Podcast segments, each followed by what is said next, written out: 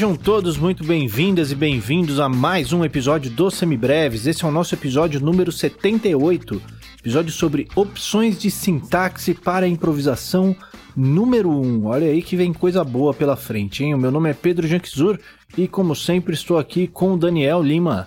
Oi, gente, que prazer tê-los de volta para mais um episódio aqui do Semibreves. Agora nós vamos falar sobre o nosso assunto preferido, a raiz quadrada do Ré menor, ou o fatorial do Sol menor, ou o momento fletor do Dó sustenido menor, que é os episódios de teoria. É isso aí, vamos que vamos. É isso aí, e essa loucura que a gente vai falar aqui hoje não seria possível sem a ajuda dos nossos apoiadores, que é esse pessoal que dá uma ajuda pra gente todo mês para ajudar a manter esse barco aqui flutuando. Se você quer fazer parte desse time, você pode entrar lá no apoia.se barra semibreves ou no picpay.me barra semibreves e ajudar a gente a partir de 5 reais por mês. E aí você entra lá no nosso grupo privado para os nossos apoiadores no Telegram. Um grupo cada vez mais legal, cada vez mais divertido, cada vez mais informativo. Você não perde por esperar. Ou melhor, você perde por esperar, né? Enquanto você tá esperando aí, o grupo tá rolando. Tá perdendo, né? Cola lá, tá perdendo. Você não tá lá, você tá perdendo. E se é o pessoal quiser levar esse estudo um pouquinho mais à frente, Daniel, como é que eles podem fazer? Muito bem, gente. É só apoiar-nos a partir de 15 reais e ingressar no nosso grupo de estudos todas as quartas-feiras às 20 horas. Gente muito interessante trocando experiências e informações, fazendo revisão dos episódios do, do podcast, falando sobre aspectos gerais de teoria, estruturação, leitura, improvisação e principalmente tirando dúvidas de todo mundo, certo?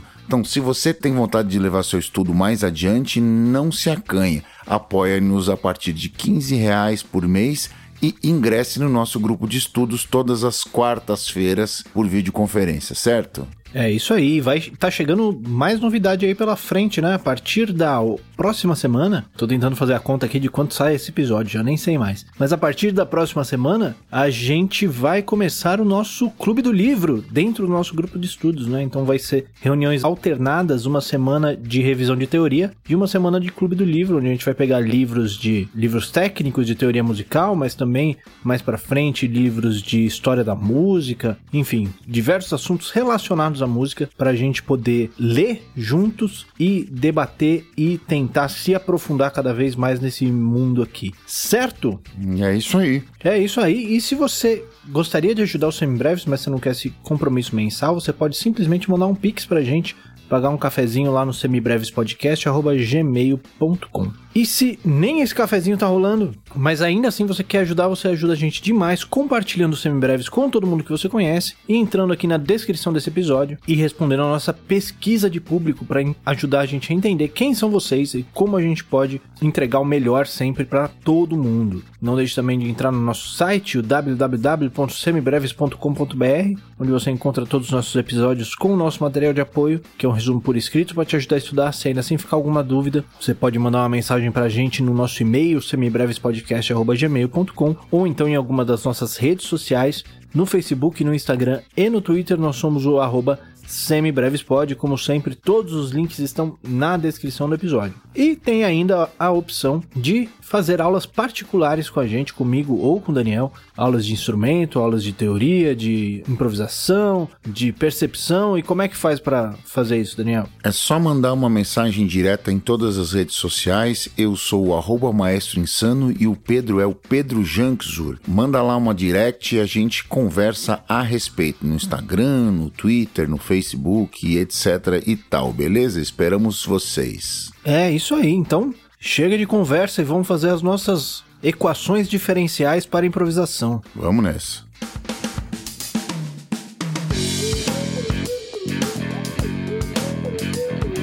Muito bem, Daniel. Falando sério agora, nosso episódio de hoje é de opções de sintaxe para improvisação.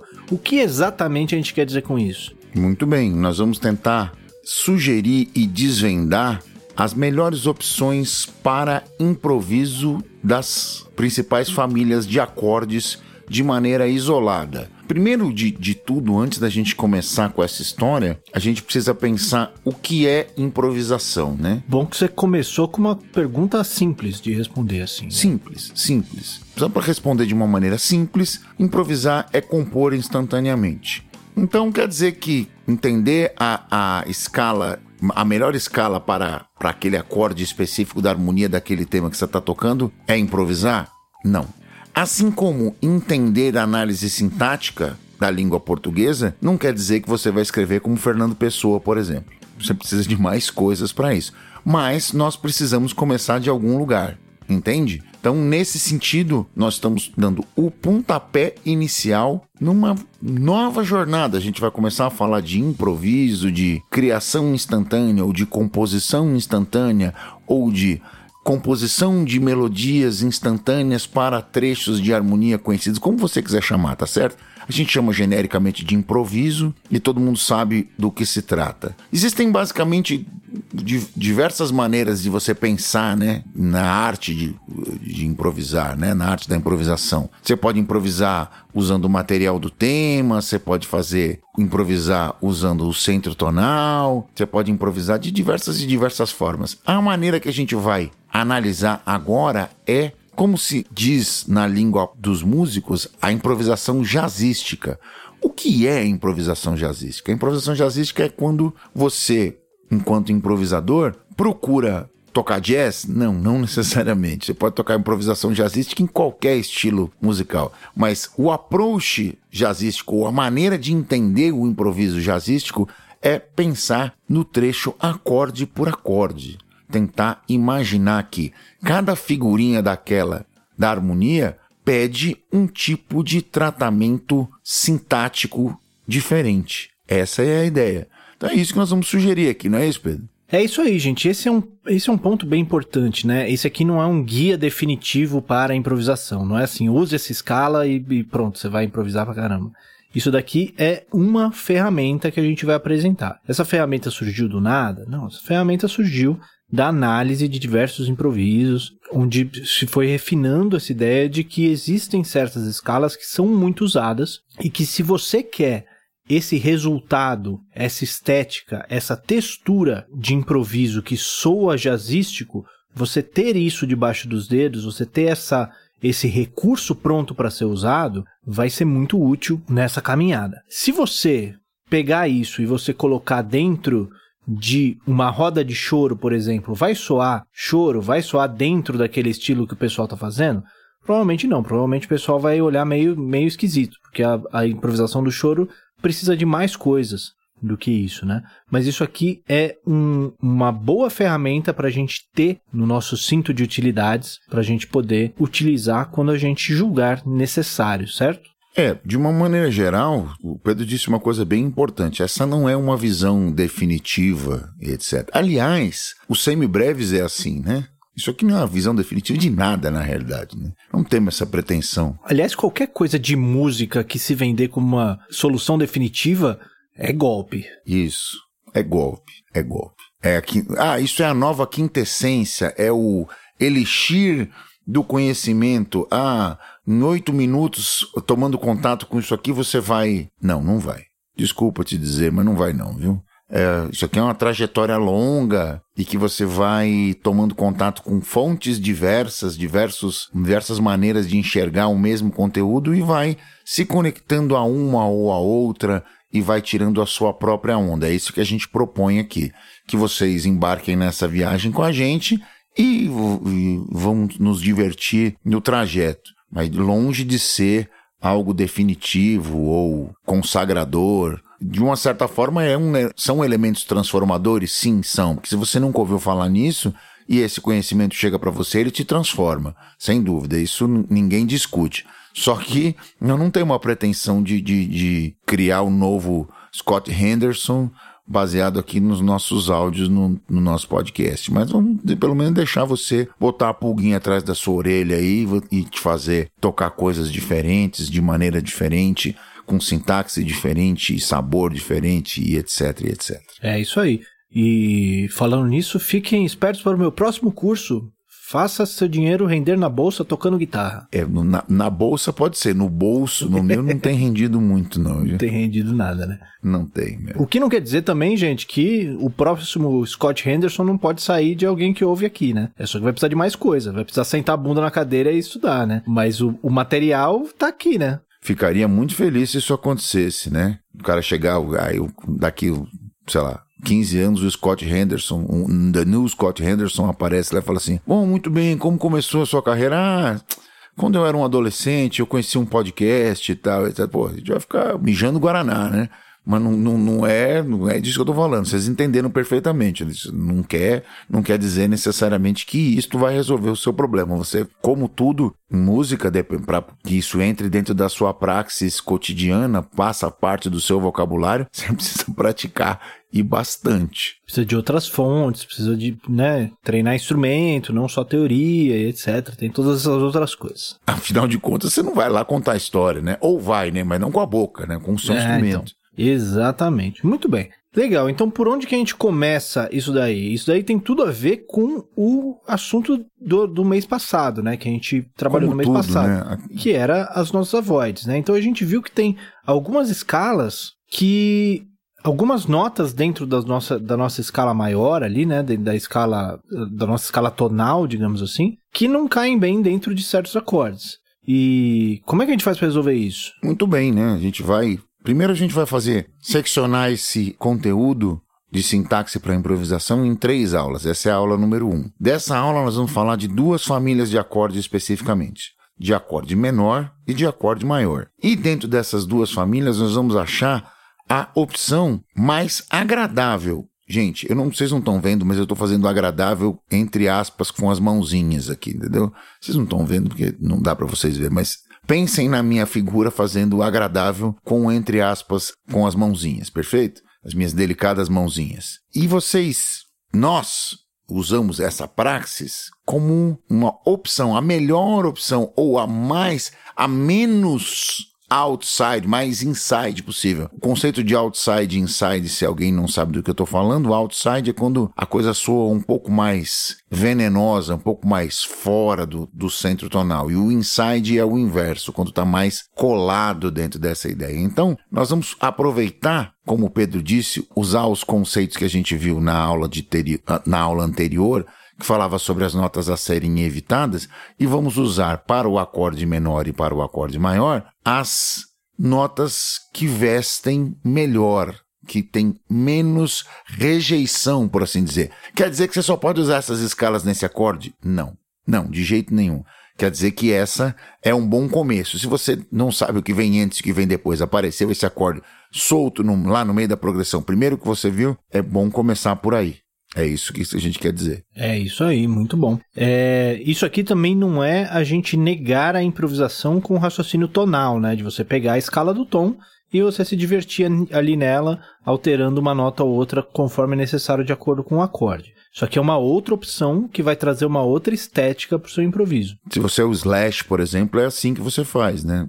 Exatamente. É sempre bom a gente ter na mão essas diversas opções, né? Para a gente poder adequar o que a gente está fazendo ao que a gente quer ouvir naquele momento, né? E a gente conhecer essas opções, a gente ter isso no ouvido e na mão é fundamental para a gente fazer essa escolha. Senão você fica escravo do, do que você sabe, né? Do que você tem debaixo do dedo. Você nunca vai sair dali, certo? Exatamente. Muito bem. Então, a gente vai começar pelo acorde maior com sétima maior e o acorde menor com sétima menor, certo? Perfeito. Então vamos lá. O acorde com sétima maior, para quem chegou agora de, de Marte, acabou de estacionar o disco voador aqui e tal, estava em órbita e não sabe do que a gente está falando, é aquele acorde que tem tônica, terça maior, quinta justa e sétima maior na de básica. Esse aqui, né, com esse som.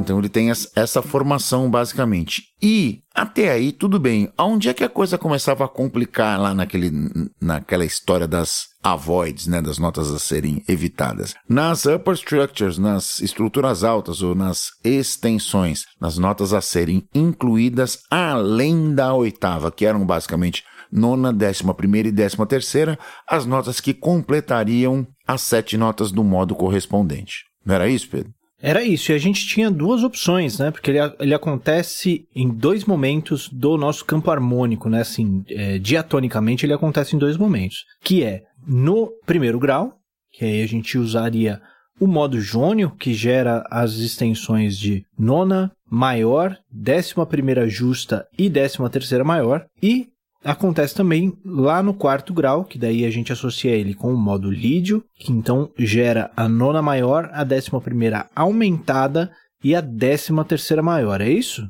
Exatamente. E como você já sabe, que a gente já conversou lá no, no, no episódio de notas evitadas, quando a gente toca o acorde maior com sétima maior e você coloca a décima primeira justa, ele tem esse esse som que fica brigando, né? A gente conversou sobre isso da nota a ser evitada no modo jônio, que era a quarta justa ou a décima primeira justa. Portanto, a gente vai manter a nona e a décima terceira no mesmo lugar, perfeito. E nós vamos optar por usar a quarta aumentada. Por que, que a gente vai fazer isso? Porque quando a gente tem no modo jônio, a gente tem a quarta justa, ou seja, a, a sintaxe está apoiada na relação diatônica do acorde e seu modo correspondente. Porém, ele também aparece no quarto grau. Aparecendo no quarto grau, a gente usaria o modo lídio, ou seja, a diferença é a inclusão da quarta aumentada. Portanto, se eu tenho lá um acorde de sétima maior perdido na progressão, eu não sei se ele é um ou se ele é quatro, a gente vai dar a opção de usar o modo lídio. Por quê? Mesmo que ele for um, sim, mesmo que ele for o modo 1. Por quê? Para evitar a nota a ser evitada. para pular a quarta justa, para pular a décima primeira justa, que dá, dá aquele clusterzinho incômodo com a terça do acorde, dando um efeito de suspensão ao mesmo. Portanto, a gente vai fazer o acorde com sétima maior e a nona, décima primeira aumentada e décima terceira maior. Portanto, isso dá um modo lídio para o acorde de sétima maior. E é isso aí. Eu penso nesse modo, para esse acorde, né, principalmente pensando nele no primeiro grau, de duas formas. A primeira forma é a gente pensar que, ah, aqui a gente tem essa nota que, que não soa legal. Mas eu tenho um acorde parecido ali no quarto grau, que eu toco essa escala lídio aqui e rola legal. Então a gente pode transplantar esse modo de um para o outro, né? Esse é o jeito mais pragmático, talvez, de, de pensar. Um outro jeito que a gente pode pensar é por eliminação, né? Então a gente tá tocando ali a nossa escala maior, feliz da vida, e aí a hora que a gente, a gente se apoia ali nessa décima primeira justa, o negócio não soa muito legal. Então, se isso aqui não tá legal, vamos tentar alterar essa nota. Se eu alterar ela meio tom para baixo, ela vira minha terça maior. Então já tenho essa nota. Então não, não, não faz sentido eu alterar ela dessa forma. Se eu aumentar ela meio tom acima, ela gera a décima primeira aumentada. E aí rolou um som que eu gostei. E aí, na prática, eu acabei chegando no modo lídio simplesmente alterando uma nota, né? Mas de qualquer forma, o resultado que a gente chega é que quando a gente vê um acorde maior com sétima maior, se você tocar o seu modo lídio, você pode se acabar aí felizão que nenhuma nota vai ficar, vai gerar essa suspensão aí, né? Exato. Por exemplo, tem lá um acorde de Dó com sétima maior. Você tocou a escala de Dó maior sobre esse acorde. O que, que aconteceu? Você tocou o Dó jônio, você está tocando a quarta justa. Isso aí você vai te dar aquele problema quando você passar na quarta nota.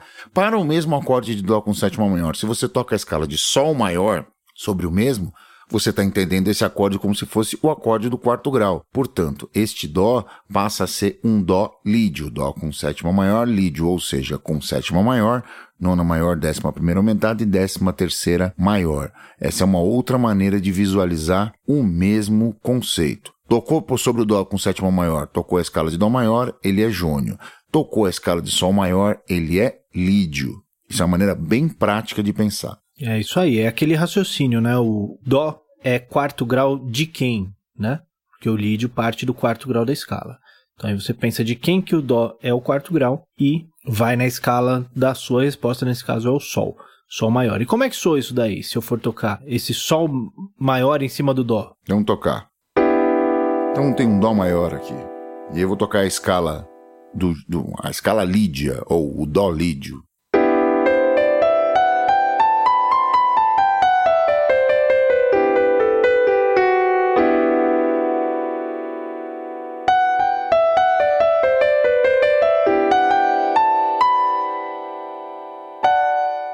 Tem essa sonoridade aí. O som moderninho, né? Vamos dizer assim. Um moderninho, moderninho. Aquele moderninho dos anos 60, assim. É, eu iria até mais para trás, moderninho do- do- do- da primeira metade dos 50, mas é isso mesmo. É isso aí. É isso moderninho é lá, viu, gente? É lá que é moderninho. Isso aí, o que hoje chamariam de cringe. Olha só que legal. Beleza, então esse é o nosso acorde maior com o sétimo maior e a gente pode usar ele. Onde que a gente pode usar ele? A gente pode usar ele no primeiro grau, a gente pode usar ele no quarto grau, que já é a própria escala do tom, e a gente pode usar nos nossos acordes de empréstimo modal, né? Então a gente pode usar ali naquele bemol 3 com sétima maior, pode usar ali naquele bemol 6 com sétima maior, todos eles rolam bem pra caramba, certo? Mais alguma opção assim que vem de cabeça, de onde ele aparece? É, ele aparece também algumas vezes como bemol 2 com sétima maior, né? Algumas vezes. É, e também rola muito bem com, com modo lead nesse, neste caso. A gente já teve essa discussão aqui uma vez, não sei se foi aqui, se foi no, no- Acho que foi no grupo de estudos falando sobre Eu acho que a gente já teve essa discussão no grupo de estudos, em algum episódio semi-breves e em alguma live do Instagram. É, tu- a gente já já falou falou sobre isso bastante 400 disso. vezes. Mas o importante é que funciona. É isso. Funciona, funciona. Beleza. É mais alguma coisa ou vamos lá pro menor com sétima? Vamos falar do menor com sétimo, então. Então vamos lá. O menor com sétima aparece em três lugares do nosso campo harmônico, né? Diatonicamente, aparece ali no segundo grau, onde a gente associa ele com o modo dórico, e aí ele tem como extensões a segunda maior, a décima primeira justa e a décima terceira maior. Ele aparece no terceiro grau, que a gente associa com o modo frígio, que tem a nona menor, décima primeira justa e décima terceira menor. E ele aparece no sexto grau, que a gente associa com o modo eólio, que aí ele tem a nona maior, a décima primeira justa e a décima terceira menor. Eu espero que a décima primeira justa seja ok a gente tocar no acorde menor, porque ele tem em todos, né? É, a essa altura dos acontecimentos não podemos nem discutir isso mais, né? Já tá é praxis vigente. Para acorde menor, por exemplo, você pode usar a quarta justa sem problema nenhum. Para acordes com terça maior, já dá pepino. Já, já valeu aí a, a primeira dica prática, nota de rodapé de página. Exatamente. Então a nossa discussão aqui vai ser principalmente em cima da nona e da décima terceira, né? Que cada um desses modos tem uma configuração diferente aí. E a vida vai ser assim, viu, gente? A vida é discutir nona e décima terceira em matéria de sintaxe para acordes e improvisação. Aqui ainda tá tranquilo. A hora que a gente chegar Tá nos tranquilo. meio de minuto, nos dominantes, aí. Dominantes. aí. Aí isso aí dá briga. A vida é assim, fazer o quê? É então, quando você está pensando num acorde menor, vamos lembrar das, das notas a serem evitadas. No, quando a gente falava de modo frígio, a nota que a gente evitava era a nona menor, não era isso? A nota que a gente evitava no modo eólio era a décima terceira menor. Portanto, o que aponta em todas as direções para o modo dórico, que por acaso, quando a gente falou dele, falou assim: ah, esse é um modo que não tem notas a serem evitadas. Ou seja, tudo rola muito bem, obrigado. A não ser quando ele se encontra como segundo cadencial, né? Aí a gente evita a sexta. Quando ele se encontra como segundo cadencial, se você tocar a sexta maior, você estraga um pouquinho o, o, o rolê, né? Mas passa sem problema nenhum. Você pode toca a sexta ali, vai de um pro outro, faz o caminhozinho ali, o tom, né? Você vai o sete pro seis que vira a terça do, do outro dominante, etc. Você já ouviu a gente falar sobre isso no, no episódio de 251. Se você não sabe do que a gente tá falando, ou se você não lembra, vai até lá, né? O dia da marmota aqui do Semibreve sendo representado mais uma vez. Então, para concluir, a escala que nós vamos usar preferencialmente para o acorde menor com sétima é o modo dórico. Portanto, além da tétrade básica, que era tônica, terça menor, quinta justa e sétima menor, algo desse gênero, assim, ó. Você vai ter também a nona maior, a décima primeira justa e a décima terceira maior como opções. Vamos ver como é que isso vai funcionar aí. Você tocou. Esse cara aqui é a, a tétrade básica. E essa, essas são as extensões do danadinho. É isso aí. E a gente pode chegar da, da mesma forma, né? Que a gente chegou no, no lídio pro acorde maior. A gente pode pensar que, como o dórico não tem avoides, a gente simplesmente transplanta ele para as outras posições dos acordes. Então a gente pode ir alterando, né? Pega o frígio, ah, o frígio a gente não costuma usar a nona menor, nem a décima terceira menor. Então altera elas ali, né? Se alterar a nona mais para baixo, ela vira tônica, se alterar a décima terceira mais para baixo, ela vira quinta. Então a gente altera para outro lado, deixa as duas maiores e sai feliz da vida ali, sem maiores problemas. E no fim das contas tudo vira dórico, né? No fim das contas, tudo vira dórico. Que não quer dizer que você precisa usar o dórico em qualquer situação, né? Se você tá tocando Iron Maiden, por favor, vai no eólio, que dá certo. Isso, vai. Já tocando um Black Sabbath, por exemplo, também não. Dependendo do Black Sabbath, tem até um dórico às vezes, mas é, na maioria das vezes você vai tocar o eólio. O heavy é. metal é construído em cima do modo eólio. Vai no eólio que dá certo. Né? Você tá ali pensando tonalmente, passa pelo terceiro grau, pode tocar um frígio, não tem problema. Mas se você quiser dar uma apimentada ali, você quiser explorar essas sonoridades diferentonas, né? Não tão diferentonas assim, mas se quiser explorar todas as extensões em cima de um acorde, aí você, indo no dórico, você vai ter essa sonoridade mais por acorde, assim, né? Exatamente. E aí ele vai poder aparecer nesses três acordes diatônicos, né, do segundo grau, do terceiro grau e do sexto grau. Ele também vai ap poder aparecer nos empréstimos modais, então o quarto menor, o quinto menor, o primeiro grau menor, todos eles o dórico funciona bem pra caramba, até porque o dórico é o que se aproxima mais das escalas do tom maior, né? Então ele vai gerar menos mudanças, então vai ser mais fácil de, de entender essa sonoridade. E ele também funciona bem demais, inclusive ele é quase obrigatório em qualquer segundo cadencial que tenha por aí, né? É, o Dórico é aquele seu amigo bem educado que a sua mãe gostava. Ah, você precisa andar mais com esse menino, sabe? Aquele que cumprimentava todo mundo, chegava sorrindo, limpava o pé antes de entrar, entendeu? Tá sempre cheirosinho. O Dórico é esse cara aí. O Dórico é o baterista do bairro, né? Todo bairro tem um baterista que tá em todas as bandas, porque só todas tem as ele. bandas, é. Só tem ele. O Dórico é o baterista do rolê, ele, ele tá em todas. Exatamente. Vamos tocar o bicho? Vamos lá, vamos ver como é que ele soa. Então vamos nessa, ó. Tá aqui o menor com o sétimo, vamos ver o, o modo funcionando em cima dele.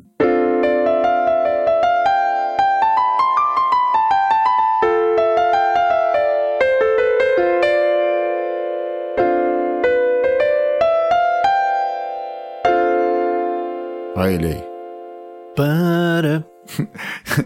Difícil não pensar nisso, né? Difícil não pensar no Soul Watch tocando assim, esse modo tão descaradamente, né? Essa aí já não é mais novidade para ninguém, né? Pra ninguém, né? Vamos combinar, né? É isso aí. Mais alguma coisa, então, pra gente falar aqui dos nossos menores com sétima? Não, é isso mesmo. É, tá, acho que tá bem explicado. Apareceu o menor com sétima, dórico, tio. Vai com tudo. Dórico, é isso aí. Esse é o motivo, inclusive, pelo qual o Daniel já falou algumas vezes aqui em alguns episódios de que você pode colocar a nona maior em qualquer acorde menor, porque aí você está relacionando ela com dórico, né? Exatamente. Se você quiser colocar a décima primeira também, fica à vontade, viu? Isso. A décima terceira, tom vamos tomar cuidado, né? Lembrando Vamos tomar sempre... cuidado, mas as duas, a nona e a décima primeira, vai tranquilo. É, isso aí. Então, esse foi as nossas opções de sintaxe para os acordes maior com sétima maior e menor com sétima menor. Só relembrando, aqui bem facinho, maior com sétima maior, vai no lídio, que daí a gente evita aquele problema da quarta justa em cima do maior, e menor com sétima, vai no dórico, que daí a gente evita os problemas com a nona menor e a décima terceira menor. Certo? Exatamente. É isso aí. Maravilha, então vamos lá para as nossas dicas culturais. Bora lá.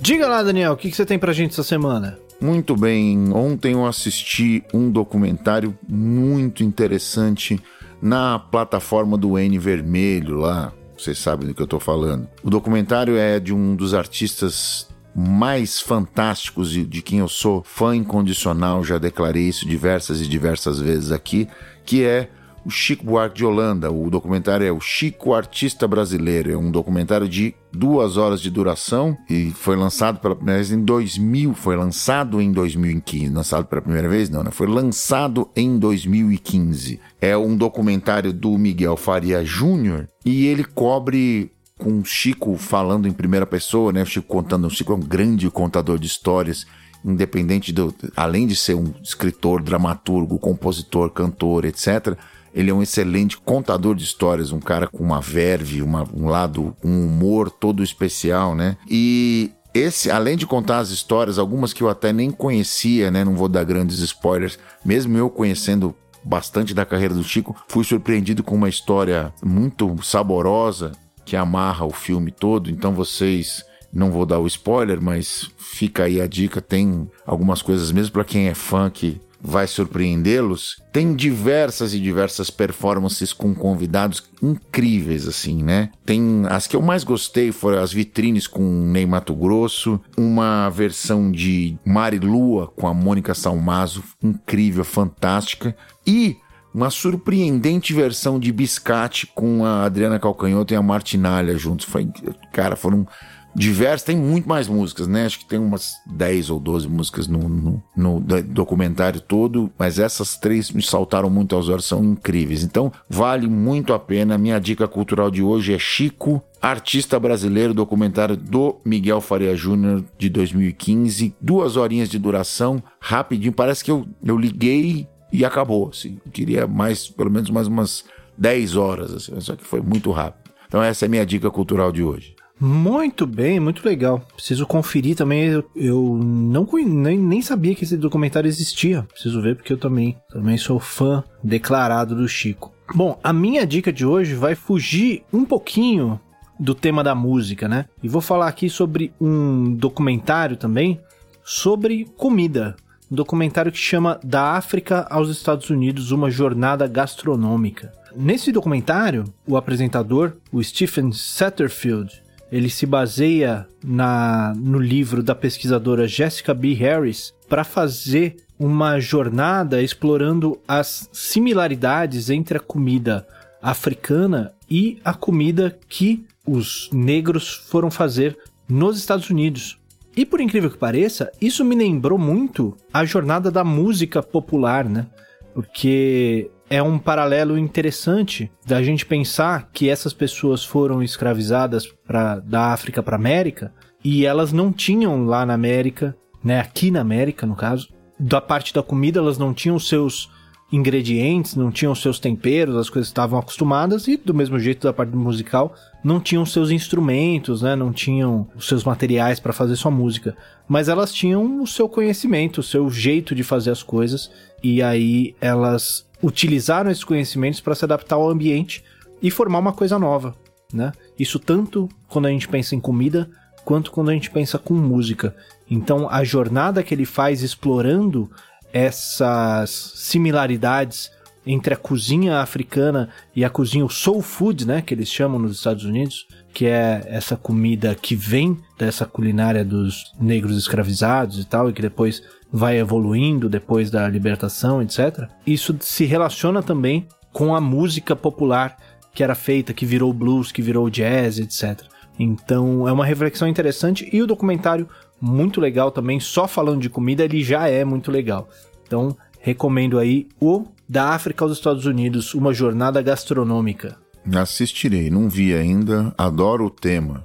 Maravilha, então é isso, entregamos mais um? Mais um entregue. Este foi mais um Semibreves. O Semibreves tem a apresentação de Pedro Janquizuri e Daniel Lima, produção de Pedro Janquizuri e Daniel Lima, edição de Pedro Janquizuri e consultoria técnica de Marco Bonito. A trilha de abertura é aceita do Detril e todas as demais trilhas foram compostas e executadas especialmente para os Semibreves pelo nosso grande amigo Lucas Schwab. Não deixe de nos seguir nas redes sociais, em todas elas somos o arroba semibrevespod e considere nos apoiar no apoia.se barra semibreves ou no picpay.me barra semibreves. Muito obrigado a todo mundo que ouviu até aqui, cuidem-se e até semana que vem. Valeu, gente. Tamo junto nessa jornada. Cuidem-se, lavem as mãos e vacinem-se assim que possível. Abraços a todos.